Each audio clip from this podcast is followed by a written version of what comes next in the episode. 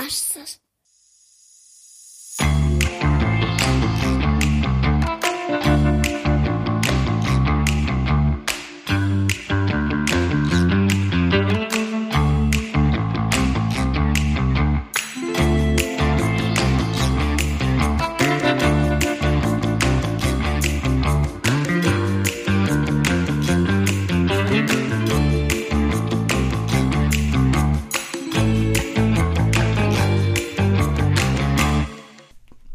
Hallo und herzlich willkommen zum Teachcast.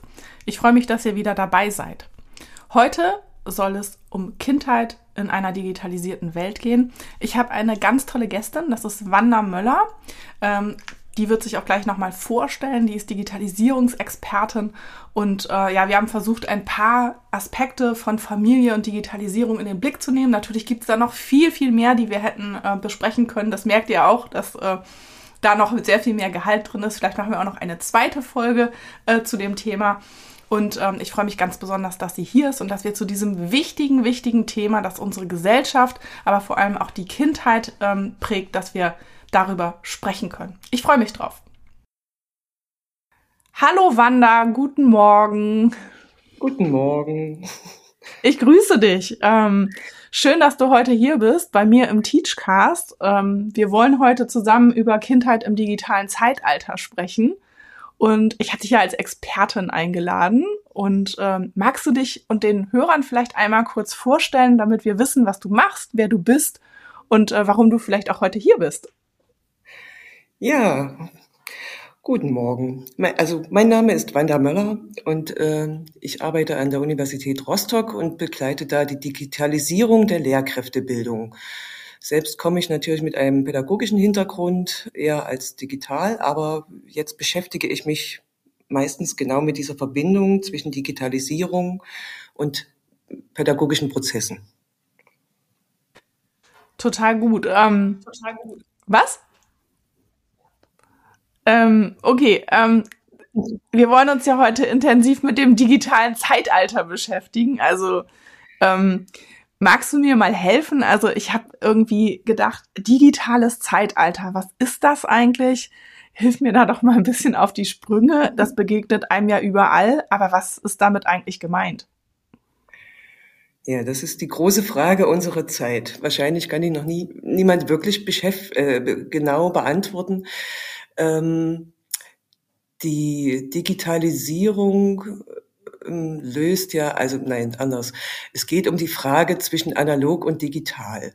Und äh, in unserer Gesellschaft mit all diesen Prozessen, die wir gerade so in Freizeit wie auch auf Arbeit haben, ist sehr wenig ausschließlich analog und ziemlich viel digitalisiert.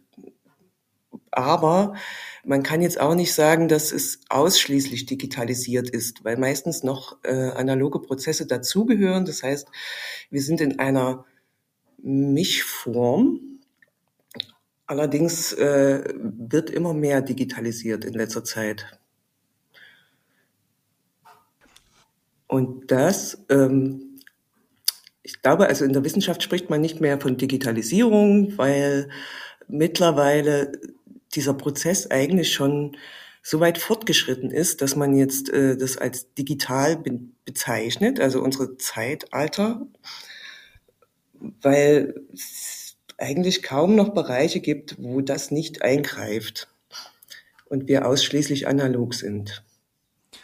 Ja, das kann man ja auch ganz klar irgendwie in verschiedenen Bereichen, also Freizeitbereich, wenn ich jetzt so drüber nachdenke, mhm. überall hat man digitalisierte Prozesse, digitale Angebote. Ähm, also ja, das, das vermischt sich jetzt natürlich. Ne? Also wenn man mhm. nochmal drüber nachdenkt, wie das zum Beispiel in den 90er, 90ern war, ähm, also da hatten wir halt maximal irgendwie das Handy sozusagen als Telefon, aber Smartphones in dem Sinne gab's ja noch nicht. Ähm, mhm. Das ist natürlich echt etwas, was sich rasant verändert und was natürlich auch Auswirkungen hat auf Kindheiten. Auf jeden Fall. Also selbst das Internet ist eigentlich wirklich erst äh, gesellschaftsfähig geworden in den 90ern und den Nullerjahren dann. Und vorher war jegliche Informationsbeschaffung, Kontaktaufnahme und so weiter maximal über dieses äh, Telefon möglich. Also ob nun Handy oder Festnetz damals noch oder Fax, auch großartig. Äh, alles andere lief, lief relativ analog. Also mit so Anfängen von digitalen Beispielen, ne? aber ansonsten relativ analog. Und jetzt sind wir in einem Zeitalter angekommen, wo das äh, extrem sich ausgeweitet hat in alle Bereiche, also von Freizeitbereich äh, über jegliche Tätigkeiten des Alltags, also einkaufen, kommunizieren, recherchieren und so weiter. Magst du mir noch mal ein bisschen helfen? Ich habe jetzt gerade überlegt, dass äh, also wir du, wir haben jetzt beide eben so gesagt, da, das hat sich ausgeweitet oder das war anders.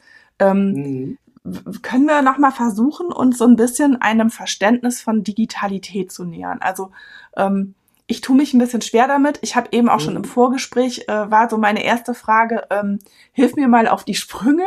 Die sagt man eigentlich noch digitale Medien. Und dann hast du ähm, ganz viel dazu erzählt und ich habe gedacht, oh, das ist eigentlich total wichtig, dass wir das für den Podcast nochmal mit aufnehmen, mhm. weil ich mich wirklich frage, digitale Medien, also ist das noch also ist das noch etwas, worüber wir sprechen oder über was sprechen wir jetzt eigentlich genau?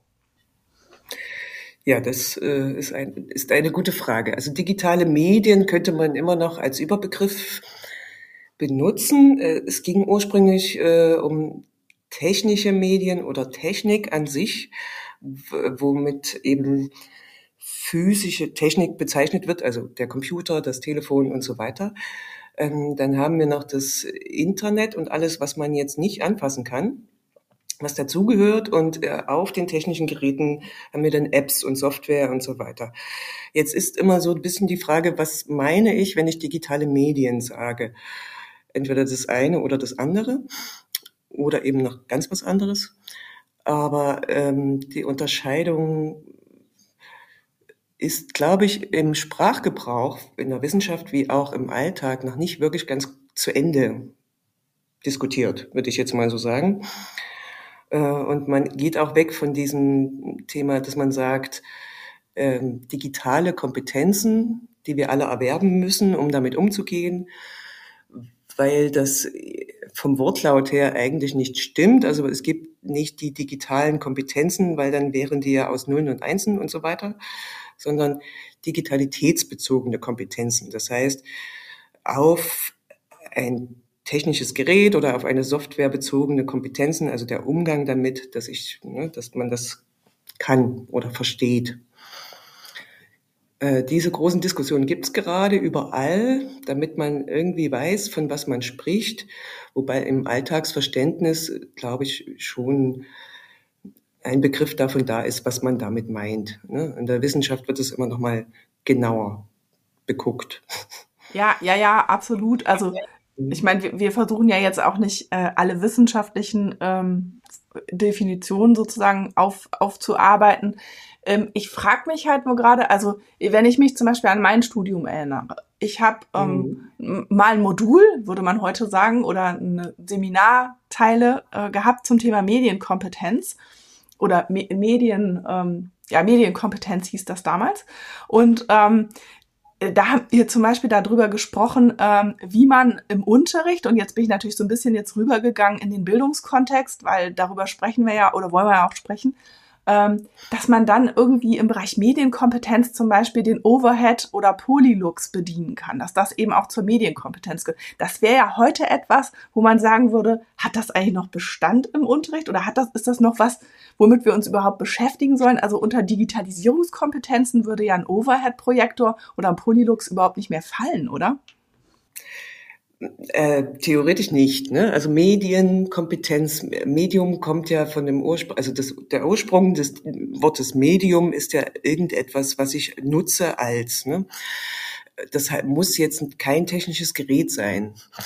Ähm, bei Digitalisierungskompetenzen ist das wieder was anderes. Da geht es um digitale Geräte. Äh, und ein Overhead-Projektor ist vermutlich nicht wirklich digital. Also ich braucht Strom, aber es ist äh, nicht wirklich in der Verarbeitung digital. Ne? Es funktioniert relativ analog. Äh, das heißt, es nützt dir jetzt eigentlich nicht mehr viel, weil vermutlich genau diese Overhead-Projektoren jetzt hoffentlich zu Kunst verarbeitet werden oder irgendwo in der Ecke lagern. Ähm, und ansonsten sind wir weitaus fortgeschrittener und äh, verändern uns rasant mit den Möglichkeiten und mit den technischen Geräten, die wir nutzen und sind vermutlich noch lange nicht am Ende von dem, was geht in dem Bereich. Wenn wir jetzt auf den Bildungskontext gucken, ist das natürlich genau die Frage, was müssen angehende Lehrer und Lehrerinnen denn erlernen? Das äh, bleibt, also das ist aber so eine Frage, die man schwer beantworten kann, weil man nicht weiß, was in fünf Jahren denn für technische Möglichkeiten vor uns stehen. Richtig, genau. Also das sehe ich ja jetzt tatsächlich auch ähm, bei uns zum Beispiel in der Lehrerausbildung oder in der Lehrerbildung an der Universität. Ne, wir arbeiten mhm. jetzt aktuell mit Smartboards, die sind jetzt gerade sozusagen ähm, ja der neueste Kram, den wir uns irgendwie angeschafft haben und mit dem wir jetzt arbeiten. Aber das kann ja einfach in zehn Jahren was ganz anderes sein. Ne? Also da gibt's dann neue digitale Medien, digitale ähm, ja, Devices oder wie auch immer, mit denen wir auch im Unterricht dann zu tun haben. Und da ist ja eine ganz schnelle, also da ist ja auch eine riesige Schnelllebigkeit drin.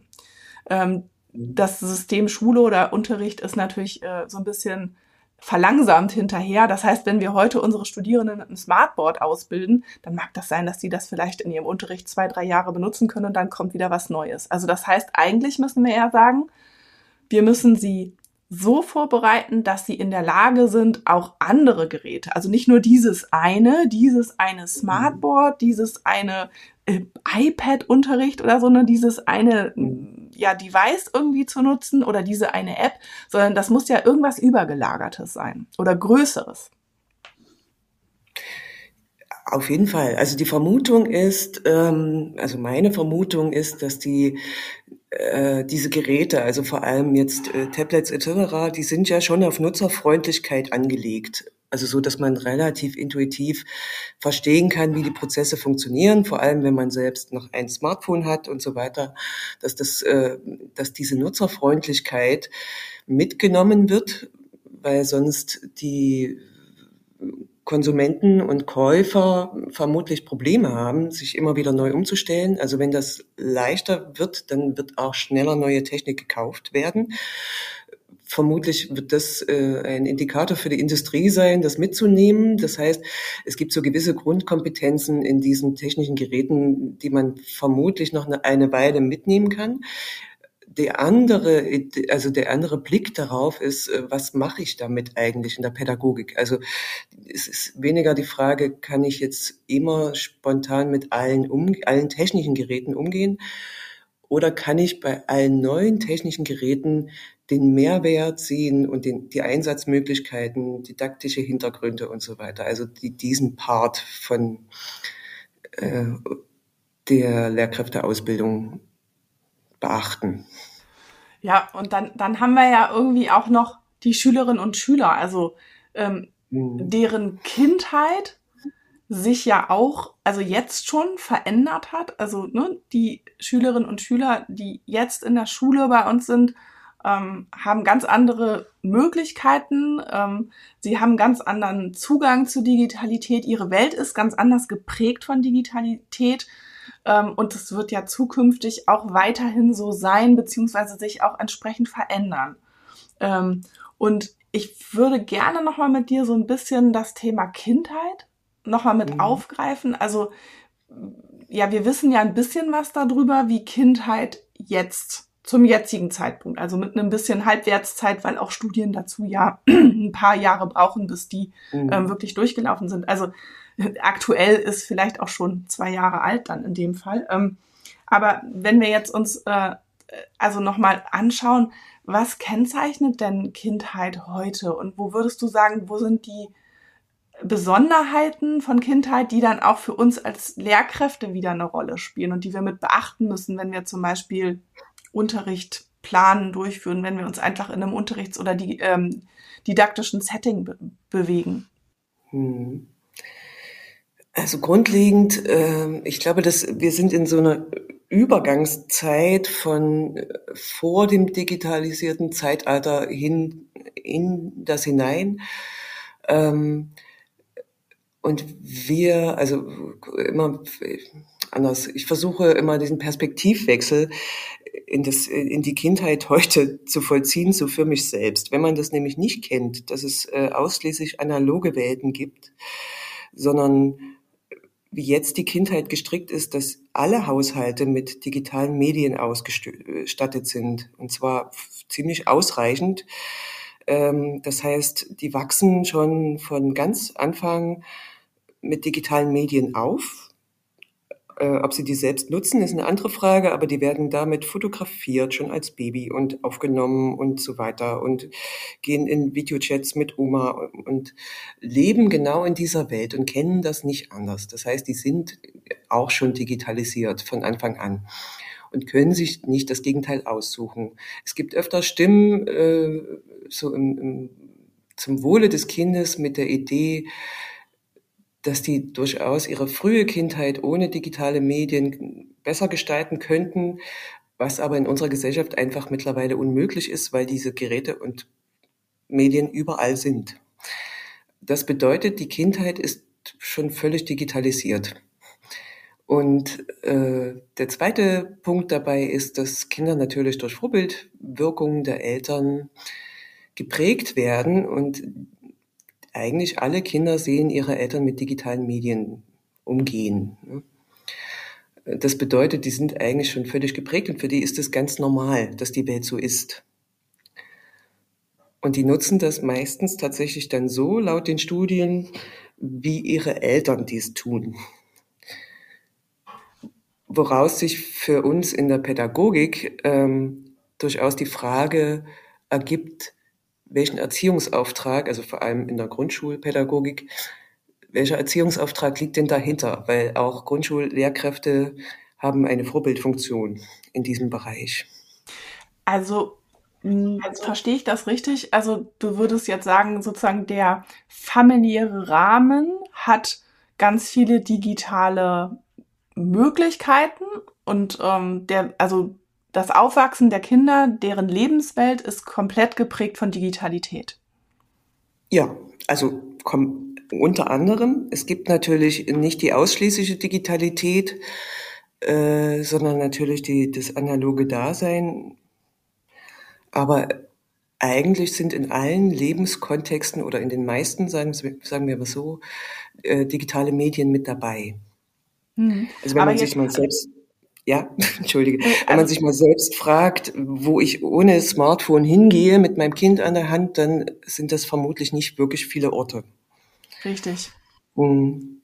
Und, aber das ist ja, das ist ja im Prinzip auch unser Freizeitbereich. Also in der Familie, da sind wir im Freizeitbereich. Wir sind ja jetzt, also wir alle sind im Arbeitsbereich, würden wir, glaube ich, zustimmen, dass es äh, eher digital ist, zumindest in unser beider Arbeitsbereich. Äh, das mag anderswo noch anders sein, aber Mhm. Ähm, das heißt, ähm, es, es geht aber ja schon darum, also mein Kind sieht mich sicherlich auch arbeiten im digitalen Raum, würde ich jetzt mal mhm. so sagen.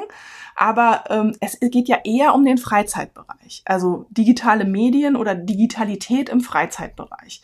Also da haben wir ja sozusagen auch noch mal im Hinblick auf, ähm, ja, du hast jetzt eben den Erziehungs- und Bildungsauftrag genannt, ist ja die mhm. Frage jetzt, wie wie kann das überhaupt dort thematisiert werden. Also wie kann überhaupt diese Art der Lebenswelt in den Unterricht oder überhaupt in die Institution Schule kommen? Das frage ich mich gerade. ja, das ist theoretisch gerade unser Auftrag, ne? Und äh, die Zeit bringt's mit. Ähm, also aktuell bei Kindern würde ich auch sagen, sind äh, digitale Medien vor allem im Freizeitbereich gang und gäbe. Im Kontext zum Beispiel von Kitas sind digitale Medien eher selten, würde ich noch behaupten. Auch da gibt es einen Trend und so weiter. Und in der Schule ähm, wird es natürlich gerade immer mehr. Jetzt äh, ist die Frage, also der Auftrag von Bildung, wenn man jetzt mal die Teilhabe einer Gesellschaft ähm, zugrunde legt und die Mündigkeit, würde jetzt beinhalten, wenn die Gesellschaft digitalisiert ist, müssen wir unsere Kinder so weit in Bildungsprozessen bilden, dass die daran teilhaben können. Das heißt, wenn die fertig sind mit ihrer Schule, dass die fähig sind, in dieses Berufsleben zu gehen, dort klarzukommen mit den digitalen Medien, die dafür verwendet werden, aber auch im, im ganzen privaten Umfeld, also das heißt Online-Banking etc. Soweit müssen die gebildet werden. Nicht nur von zu Hause, natürlich auch von der Schule oder von Bildungseinrichtungen. Und da haben wir jetzt den Spagat zwischen Freizeitbeschäftigung äh, mit digitalen Medien hin zu äh, effektiver Nutzung oder Nutzung im Arbeitsbereich oder auch schon in pädagogischen Prozessen, also in, im Schulunterricht.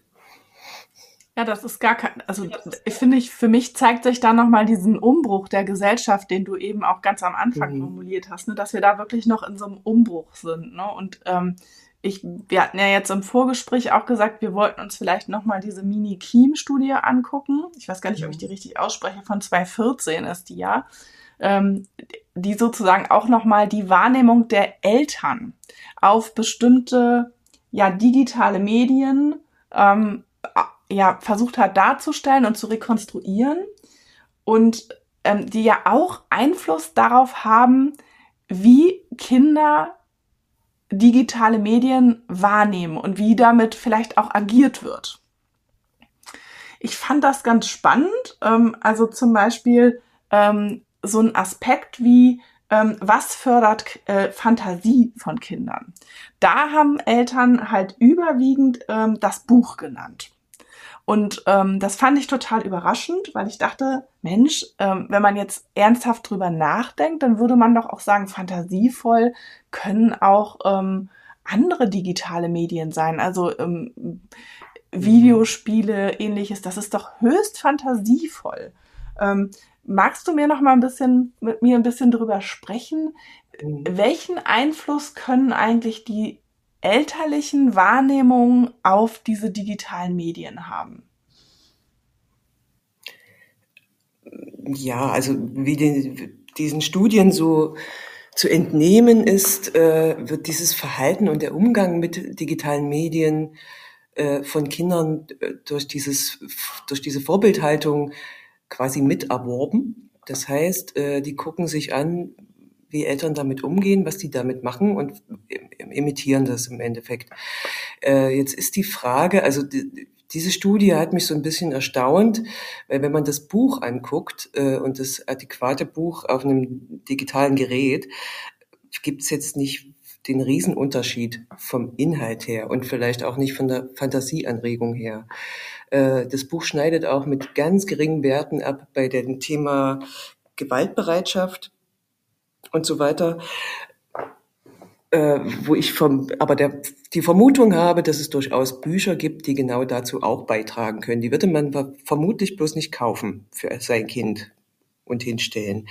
Das Problem bei digitalen Medien und im Internet ist, dass man Zugänge zu Dingen hat, zu denen man vielleicht keine Zugänge haben sollte. Das ist das eine äh, wo es ganz viele Studien darüber gibt, wie Eltern damit umgehen. Und dann gibt es verschiedene Gruppen von Eltern, die verschieden damit umgehen. Das kann man aber theoretisch steuern und aufpassen. Ähm, ja, ich, ich fand es zum Beispiel auch super spannend. Also es war ja ein, ein Item zum Beispiel auch, ist wichtig für Schulerfolg. Und da haben die Eltern angekreuzt, mhm. ja, auf jeden Fall das Buch und der Computer. Mhm. Als digitales Medium. Wurde also hoch, hoch geratet von den Eltern. Mhm. Und das fand ich total spannend, da auch nochmal zu, zu schauen. Also da wird ja schon erkannt, dass also dass das irgendwie wichtig sein könnte. Ich habe jetzt aus meiner Brille heraus irgendwie gleich gelesen, na ja, das braucht man später für den Arbeitsalltag. Heutzutage braucht man das einfach mhm. für den Arbeitsalltag. Aber ich weiß gar nicht, ob das so ob das so gedacht ist oder ob das so mitgedacht wurde. Das transportiert die Studie ja gar nicht. Aber wenn man jetzt sozusagen Schulerfolg sich nochmal anguckt, ähm, und du hast ja ganz am Anfang haben wir ja gesagt, also Digi, also wie hast du es noch genannt? Ähm, Kompetenzen der Digitalität? Nee, so hast du es nicht genannt, aber Digitalitäts, so Digitalitätsbezogene Kompetenzen, ne? Ah, also das, gut. genau. genau, aber, aber das ja. wäre doch auch digitalitätsbezogene Kompetenzen. Wären mhm. doch auch genau die Kompetenzen, die mir helfen, oder die den Schulerfolg vielleicht garantieren würden? Oder siehst du das anders? Ähm, ja, also ist immer mit einem eingeschränkten Ja. Also grundlegend hilft das natürlich, wenn ich den Umgang mit einem technischen Gerät wie einem Computer äh, relativ oft tue, damit ich äh, Erfahrungen habe, weiß, wie es geht und so weiter. Und eine Gewohnheit dabei ist äh, so, dass ich mich auf das, was ich eigentlich tun will, besser konzentrieren kann. Ähm, es wird erwartet ab einer gewissen Klassenstufe, die immer weiter sinkt, habe ich das Gefühl, dass Kinder damit umgehen können, also mit Computern, mit äh, Tablets und anderen Geräten und damit effektiv etwas herstellen können, zum Beispiel sowas wie ein Vortrag oder kollaborativ arbeiten können miteinander und so weiter. Dafür braucht man immer diese digitalitätsbezogenen Kompetenzen. Das heißt, ich muss wissen, wo kriege ich das Ding an, äh, wie sende ich eine Nachricht, wie stelle ich eine PowerPoint zusammen und so weiter. Da, also das ist nicht nur für den Berufsalltag, sondern für, für die Schul, den Schulerfolg wichtig, weil das wird erwartet mittlerweile von Schülern.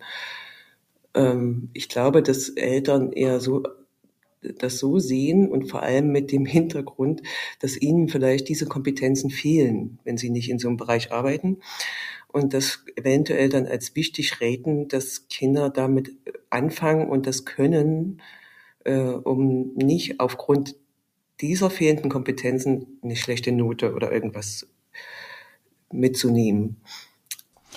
Jetzt ist aber die Frage, was das für, also das sind technische Kompetenzen, die oder Bedienungskompetenzen in dem Sinne, die noch nicht wirklich den eigentlichen Inhalt von Bildung befördern. Also es ist ein Teil davon. Ne? Ja, und ich meine, und da kommt, kommen wir jetzt genau zu dem Punkt, wo man einmal sagt, lernen, lernen oder Bildung mit Medien und mehr Lernen oder Bildung über Medien. Ne? Also ich glaube, mhm. auf den Aspekt möchtest du jetzt auch raus, oder? Ja, also das ist immer wichtig. Die Frage, was tue ich da? Also wir sind jetzt wieder bei der Verbindung von äh, Freizeitverhalten mit digitalen Medien und wie nennen wir das, effektives oder Arbeitsverhalten mit digitalen Medien oder so. Ähm, es ist äh, die Frage, was kann brauche ich wo und für was muss ich was üben? Wenn ich jetzt in der Freizeitgestaltung bin, mit meinem Smartphone zum Beispiel, was viele, viele Kinder sind, schon im Grundschulalter und schon vorher, die sich zu, glaube ich, 50 Prozent durchaus ihre Zeit damit vertreiben, im Smartphone zu surfen oder was auch immer, ähm, dann ist das ein Verhalten oder ein Umgang mit digitalen Medien, das ist sehr selbstgesteuert, äh, auf die eigenen individuellen Bedürfnisse ausgelegt, mit Zeiteinheiten und so weiter, ähm, aber für die eigene Befriedigung der aktuellen Bedürfnisse. Und im Arbeitskontext, was jetzt bei Schülern die Schule wäre, äh, hat es ganz andere Prinzipien. Also da muss ich effektiv sein, ich darf mich nicht ablenken lassen, ich muss fokussiert sein und versuchen, genau das umzusetzen, was meine Aufgabe ist und so weiter. Und das ist, äh, glaube ich, der große Unterschied zwischen Freizeit- und Arbeitsverhalten mit digitalen Medien, was man meiner Vermutung nach durchaus üben muss. Ja. Und sollte ja. mit Kindern. Mhm. Ich, ich, ich tue mich ja immer so ein bisschen schwer mit diesem Arbeitskontext. Äh, also den, ja. das haben wir ja in, in der Bildung sowieso, dass man, also das wird ja durchaus kritisch äh, auch ähm, diskutiert, ob man Schülerinnen und Schüler, Kinder, Menschen überhaupt ähm, eigentlich auf den Arbeitsalltag vorbereitet oder ob Bildung vielleicht einfach auch noch ein bisschen mehr ist als nur das, nämlich sowas wie Persönlichkeitsbildung oder eben auch Bildung des ganzen Menschen. Und wenn ich das von der Warte aus sehe, dann fände ich es auch sehr wichtig, nochmal, also dann, dann ist dieses Lernen über Medien und die Frage zum Beispiel nach ähm, Möglichkeiten und Grenzen und Gefahren und ja, Potenzialen, die in so etwas stecken, natürlich eine ganz, ganz wichtige. Das ist mir schon äh, bewusst, dass Eltern da mhm. vielleicht erstmal so nicht den Blick drauf werfen, weil sie ja auch nicht in einem, in dem Bildungskontext sozusagen unterwegs sind. Aber wenn wir jetzt Lehrkräfte angucken, finde ich das total wichtig, dass man das nochmal mit, äh, mit herausstellt. Also, dass, ähm, dass, genau, dass das Wissen um, um diese Potenziale, die drin stecken, aber auch die Gefahren, dass das eigentlich für, für mich persönlich ist es genau der Punkt, wo, wo ich sage, da fängt Bildung an. Da, das mhm. ist eigentlich der Auftrag von Schule vielleicht auch oder von Bildungsprozessen, da mit den Kindern so zu arbeiten, dass sie auch zukünftig diese Potenziale erkennen können und die Gefahren auch analysieren können und äh, eben ja sozusagen für sich selbst vielleicht auch intrinsisch irgendwie sehen können, ähm, was nützt mir das oder wo birgt es eben auch eine große Gefahr für mich persönlich. Wie siehst du das? Äh, auf jeden Fall. Also äh, es gibt, also ich glaube, wir müssen wegkommen von der Frage, nehmen wir jetzt digitale Medien oder nicht, weil die sind da und wir nehmen sie alle. Äh, jetzt ist die Frage, wie, warum und wozu, ne? so ein bisschen didaktischer Hintergrund. Ähm, wenn wir jetzt, also es geht um dieses selbstregulierte Verhalten mit digitalen Medien auf der einen Seite, ähm, wenn ich die versuche für einen Bildungs- oder Arbeitskontext zu nutzen. Die andere Frage ist, was passiert, wenn ich das nicht selbstregulativ so richtig hinkriege? Äh, was sind dann die Gefahren ne, zum Thema Süchte und so weiter, was ja gerade alle anderen Süchte ablöst? Ähm, hin zu der Erkennung der Potenziale. Ich glaube, ganz wichtig fand ich letztens in einem Text die Grundlage, äh, wir wollen ja gerne immer Menschen durchaus auch zu kritischem Denken erziehen oder bilden. Und wichtig für kritisches Denken ist, dass ich verschiedene Informationen gegeneinander abwägen kann. Das heißt, wenn ich immer nur eine Seite sehe, kann ich nicht wirklich kritisch denken. Äh, und das bedeutet, wir müssen unseren Kindern ganz viel Informationen mitgeben, was könnte schiefgehen, also was kann passieren, wo gibt's welche Einflüsse und was kann man aber auch äh, damit machen, was man ohne digitale Medien zum Beispiel nicht machen könnte oder nur mit Riesenaufwand. Das ist jetzt alles noch sehr breit, ne? Nee, alles gut, alles gut. Ich denke ja. parallel gerade nach. Also äh, du hast ja mhm. jetzt auch schon sozusagen die Gefahren so ein bisschen, bisschen angesprochen. Wir beide haben ja auch äh, von Christian Montag Homo Digitalis gelesen ne? und mhm. haben uns mhm. eben auch im Vorfeld oder im Vorgespräch schon ganz intensiv darüber besprochen oder haben gesagt, eigentlich, also dieser, die, die veränderte Wirklichkeit oder die veränderte Welt um uns herum macht ja auch was mit uns Menschen. Und es mhm. birgt natürlich Gefahren. Und es, wenn man jetzt in einem Bildungskontext unterwegs ist, ich glaube, ich habe vorhin so kurz gefragt, äh, können wir eigentlich, äh, also dürfen wir das eigentlich? Also so, so digitale Medien, also Christian Montag sagt ja auch ganz klar, ähm, also es gibt bestimmte Persönlichkeitsmerkmale, zum Beispiel diese Self-Directedness nennt er ja, mhm. ähm, diese, diese Willensstärke hat er das, glaube ich, übersetzt, die äh, Süchte, also wenn man da vorbelastet ist, die eben dazu führt, dass man Suchtverhalten entwickeln kann, jetzt bei aller Vorsicht.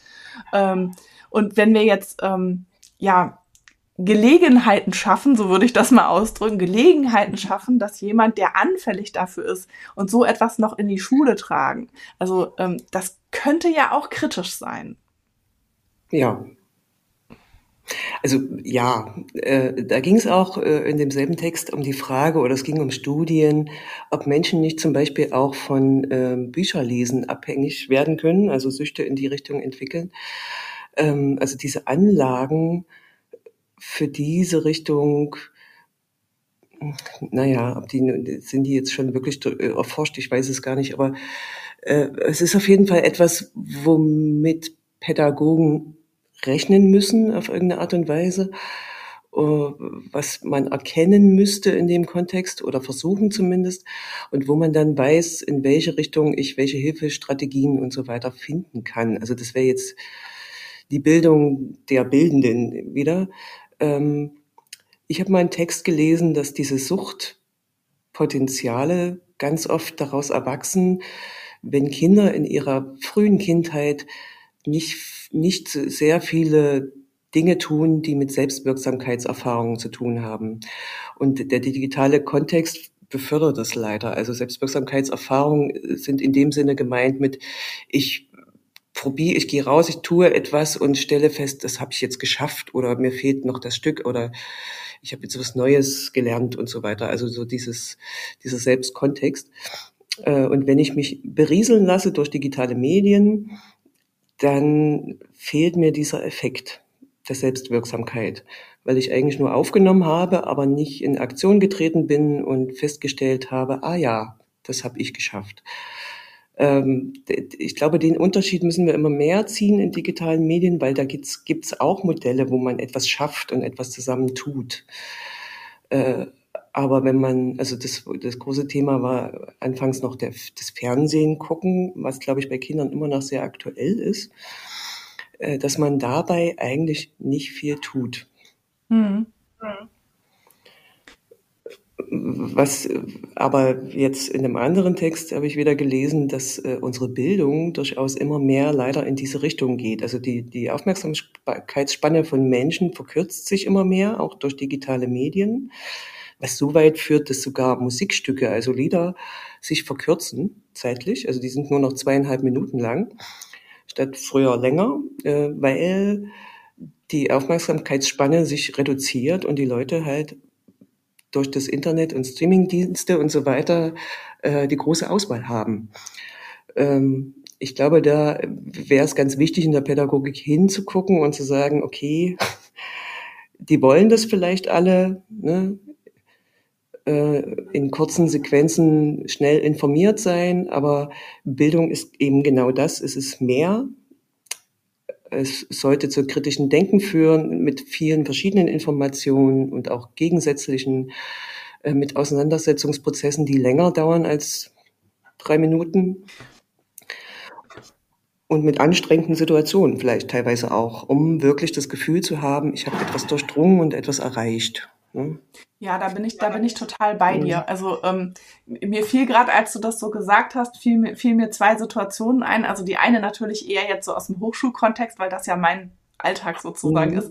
Ähm, man sitzt in einer Vorlesung, ne, man möchte das irgendwie digital machen. Ähm, man hat zum Beispiel eine Mentimeter-Umfrage. Ne? Und mhm. ich persönlich mache das ab und an mal und ähm, lass gerade in den Großveranstaltungen irgendwie eine Mentimeter-Umfrage machen unter den Studierenden. Dann zücken mhm. die alle ihr, ihr Smartphone raus, scannen den QR-Code oder geben oben die Nummer ein, wie auch immer, nehmen teil und sind eben auch beteiligt. Also das ist ja auch ein Punkt der mhm. Beteiligung, der da stattfindet. Ähm, und dann ist diese Umfrage um und dann sehe ich aber, also ne, dann nimmt man halt wahr, die Smartphones bleiben auf den Tischen liegen und der eine oder mhm. andere checkt dann doch mal eben ganz kurz seine WhatsApp oder was auch immer. Ähm, und das, es birgt natürlich auch so ein gewisses Ablenkungspotenzial und ich kann schon verstehen, dass ähm, auch gerade im Grundschulunterricht, das ist ja auch also aus meinem Verständnis wäre das ja auch ein Bildungsauftrag zu sagen, wir gucken uns solche Prozesse an. Also wir gucken uns auch mhm. diese ich will jetzt nicht sagen Süchte, aber diese Gefahren, auch vor, vor, mhm. also schlimmes Wort, aber ähm, schauen wir uns an und machen zum Beispiel mal eine, eine kleine Mini-Studie, auch mit Grundschülern. Und zwar nicht wir machen die über die Schüler, sondern mit den Schülern zusammen und gucken mal, was passiert denn eigentlich, wenn wir mit dem Smartphone arbeiten. Ähm, wie viele Kinder nutzen es dann doch danach mehr im Unterricht oder so oder haben es dann doch auf dem Tisch liegen und werden abgelenkt. Also ich fände das eine super spannende Sache für den Grundschulunterricht, auch um dafür Sensibilität zu schaffen unter den Schülern. Auf jeden Fall. Also ich kenne es aus einem anderen Kontext, nämlich aus dem Musikunterricht im äh, Grundschulalter. Wenn man mit Instrumenten arbeitet äh, und die hinlegt in einen Raum und die Grundschüler kommen rein und äh, man hat als Lehrperson vergessen zu sagen, noch nicht anfassen, bitte, ich will erst noch was erzählen. Dann haben die das in der Hand. Und die Aufmerksamkeit geht zu diesen äh, Instrumenten. Ich glaube, das ist mit digitalen Medien das Gleiche, also mit Smartphones. Wenn die da sind und vor ihnen liegen, dann ist bei vielen vermutlich die Aufmerksamkeit dort, weil ist ja da. Und ähm, zum einen geht es um Gefahren und zu gucken, was passiert da. Und zum anderen geht es, glaube ich, um klare Kommunikation von wann passiert was im Grundschulkontext. Also ich, das hilft meistens. Mhm. Und äh, das Bewusstwerden, was passiert denn, wenn ich einem Kind etwas zum Spielen vor die Nase lege? Also das ist immer ganz wichtig für Grundschullehrkräfte, finde ich, wenn man das weiß, was dann passiert, äh, weiß ich auch, wann räume ich was wohin. Ne? Also das ist, äh, hat dann wieder was mit Gestaltung von den Lehrpersonen zu tun. Weil wenn ich denen das vor die Nase lege und einfach erwarte, dass die das nicht nutzen, also ob das ein Smartphone ist oder ein Lego-Kasten oder irgendwas, äh, das ist ein bisschen in, im Grundschulalter noch ein bisschen hochgegriffen. Man muss das, glaube ich, sehr strukturieren und mit den Kindern immer wieder drüber sprechen oder reflektieren, was passiert denn jetzt eigentlich, aber was sollte denn eigentlich passieren und so weiter. Also Situationsanalyse. Mhm. Das nimmt aber ja natürlich auch nochmal echt ganz großen Zeitraum ein eigentlich, ne, den ich dann mhm. sozusagen auch mit diesen Reflexionen und mit den, ja, mit diesen Sensibilisierungen ähm, ja mich befassen muss. Also man könnte ja schon fast sagen, also ich weiß nicht, ob du mir zustimmst, aber das wäre mhm. auch sozusagen im Bereich der Grundschule ein Teil der grundlegenden Bildung, oder? Auf jeden Fall.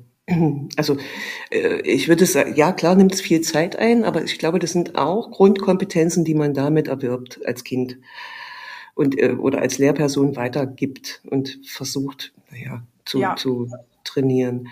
Nämlich dieses fokussierte Arbeiten und äh, dieses Abwägen, was brauche ich jetzt für was und wann habe ich die Zeit dafür und so weiter. Also so strukturieren, selbst äh, und aber auch ein Stück weit, um sich, äh, naja, diesen Willen und so weiter, ne? also dass man mhm. sagen kann, ich möchte jetzt das tun und ich möchte jetzt das tun und eben nicht ja, in die also, Sucht abgleitet. Hm. Ja, richtig. Also es, ist, es spricht so einen ganz wichtigen Punkt an. Das erinnert mich tatsächlich gerade sehr daran, dass wir ähm, in der Familie äh, tatsächlich letztlich darüber gesprochen haben, ob man mit Kindern im Grundschulalter eigentlich schon Digital Detox einführen müsste.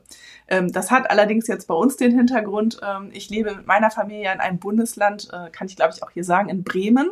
Und äh, mhm. in Bremen hat äh, jedes Kind in der Schule ein iPad. Also da wird sehr viel iPad-Unterricht gemacht. Da könnte man ja jetzt auch äh, davon ausgehen, dass ähm, wirklich viel auf Digitalisierung Wert gelegt wird. Das ist auch so. Aber mhm. die in den Familien wird halt jetzt diskutiert, ähm, weil diese Geräte eben nicht weggelegt werden können dann. Und ähm, also da wirklich so ein, so ein Suchtpotenzial einfach drin liegt. Ähm, inwieweit man jetzt zu Hause als Familie eben äh, äh, ja iPad-Detox machen müsste, auch von der Schule sozusagen, eigentlich ein Gerät, was ja gestellt wird. Und äh, ich fand es sehr spannend, äh, dass das jetzt sozusagen äh, ja Thema der Diskussion war. Mhm. Ja, ich glaube, das ist wichtig und sowas wird uns immer wieder ereilen, weil solche Diskussionen gibt es natürlich nur, wenn permanent so ein Gerät vorhanden ist. Vorher gibt es die Diskussion, ich möchte aber bitte gerne und so weiter zu Hause mit Kindern. Ähm, aber so werden wir uns wahrscheinlich in den nächsten Jahrzehnten noch durch diese ganzen neuen Techniken diskutieren, wann nimmt man was und wo brauchst den Ausgleich ich weiß nicht, ob Menschen so gestrickt sind, dass sie von sich aus dann irgendwann sagen, ach, ich weiß schon und das nehme ich nur dann, weil das ist gesund. Ne? Ja, und wir haben ja parallel dazu auch eine große Bewegung, die irgendwie ähm, ja sehr stark ähm, ja so Real- und Primärerfahrungen ins Zentrum steht. Da ist die Naturpädagogik, mhm. die gerade wieder einen ganz großen Aufwind erfährt. Also zurück zur Natur, weg von digitalen Medien. Ähm, und ich glaube, das sind wirklich äh, wichtige Diskurse und Aushandlungsprozesse, denen wir uns auch ähm, jetzt gerade im Hinblick Hinblick auf die Professionalisierung von Lehrkräften wirklich stellen müssen, mhm. ohne zu werten natürlich, aber eben doch schon auch im Diskurs mit den zukünftigen Lehrkräften, finde ich. Das ist ein ganz wichtiger Aspekt, der mir sehr am Herzen liegt, auch sie zu beteiligen an diesem Diskurs und auch im Diskurs zu halten, denn das wird ja ihr Berufsleben prägen in den nächsten Jahren. Auf jeden Fall. Also dieser Diskurs ist noch lange nicht zu Ende und wir werden viele Schleifen, glaube ich, noch vor uns haben. Und in vielen Bereichen wissen wir eigentlich noch nicht wirklich erstens mal, was kommt noch. Also wir können auch nicht einschätzen, wie wir demnächst damit umgehen, mit was wir umgehen müssen und wie. Und äh, wir wissen, glaube ich, auch noch nicht wirklich, was ist denn nun wirklich gut und was nicht. Also das, es fehlt noch an Langzeitstudien und ähm, ich glaube auch am komplexen Begreifen, was macht das wirklich mit all diesen Ebenen unseres Lebens und unserer Pädagogik. Das ist, äh, ich fände es total super, wenn auch Lehramtsstudierende und auch Lehrkräfte mitdiskutieren in diesen Bereichen, weil die ihre Perspektive noch mitbringen können, was Wissenschaftler vielleicht manchmal gar nicht so sehen können. Also um die Komplexität zu erweitern in der Perspektive. Und dieses Zurück zur Natur, also ich habe im Moment das Gefühl, es wird alles so explizit gesagt und nochmal hervorgebracht äh, und dann wieder als ganz wichtig erachtet. Ich glaube, es ist immer eine gute Mischung, theoretisch wäre super, ohne dass man das jetzt unbedingt Naturpädagogik oder so nennen muss, sondern einfach gewisse Phänomene einfach in der Natur mit den Kindern anguckt und gut ist, ne? weil da sind sie und dann kann man sie da angucken. Ich vermute, da gibt's Unterschiede zwischen Stadt und Land und so. Wer hält sich wo auf? Und wie ist Kindheit strukturiert? Ne? Absolut. Da sind wir wieder zurück beim Kindheitsthema. Ne? Also wo genau. lebe ich? In welcher Welt lebe ich? Ähm, in welchem genau. Land lebe ich sicherlich auch? Ne? Also auch das ist ja sicherlich ein Aspekt, den wir nochmal mit, ähm, also den wir jetzt hier gar nicht angesprochen haben. Ne? Aber wir haben ja eben auch eine sehr heterogene Schülerinnenschaft, eine sehr heterogene Kindheit. Mhm. Die Kinder kommen mit sehr unterschiedlichen Erfahrungen in die Schule und ähm, sind natürlich auch nochmal Sachen, die man im Hintergrund oder vor dem Hintergrund der Digitalisierung mit im Kopf behalten müsste. Mhm. Wanda, ich danke dir herzlich für deine Expertise bei diesem wichtigen Thema. Ich glaube, wir könnten noch stundenlang weiter diskutieren und weitere ja. Themenbereiche aufmachen. Ähm, aber ähm, ich glaube, wir haben die wichtigsten Kernaspekte, die uns jetzt wichtig waren, hier nochmal ähm, formulieren können. Hast du noch irgendwas, wo du sagst, das wäre jetzt so ganz, ganz wichtig und damit würdest du diesen Podcast hier heute gerne abschließen? Mhm. Ich glaube, es ist wirklich wichtig, äh, sich verschiedene Sachen äh, unter verschiedenen Blickwinkeln anzugucken. Also immer mal die Perspektive wechseln. Gerade in so einer Übergangszeit, wie wir jetzt sind, wo wir als nicht-Digital Natives versuchen zu entscheiden, was für die Digital Natives gut ist in der Pädagogik, finde ich es immer ganz wichtig, Perspektiven zu wechseln und mal von allen Blickwinkeln versuchen zu gucken, wie könnte das denn eigentlich für Kinder aussehen äh, und das immer mitzudenken. Das ist, glaube ich, ein wichtiges Statement, finde ich. Auf jeden Fall. Auf jeden Fall. Vielen lieben hm. Dank an dieser Stelle. Und ähm, ja, wir, ble wir bleiben äh, an der Digitalisierung dran, würde ich sagen. genau. Gerne.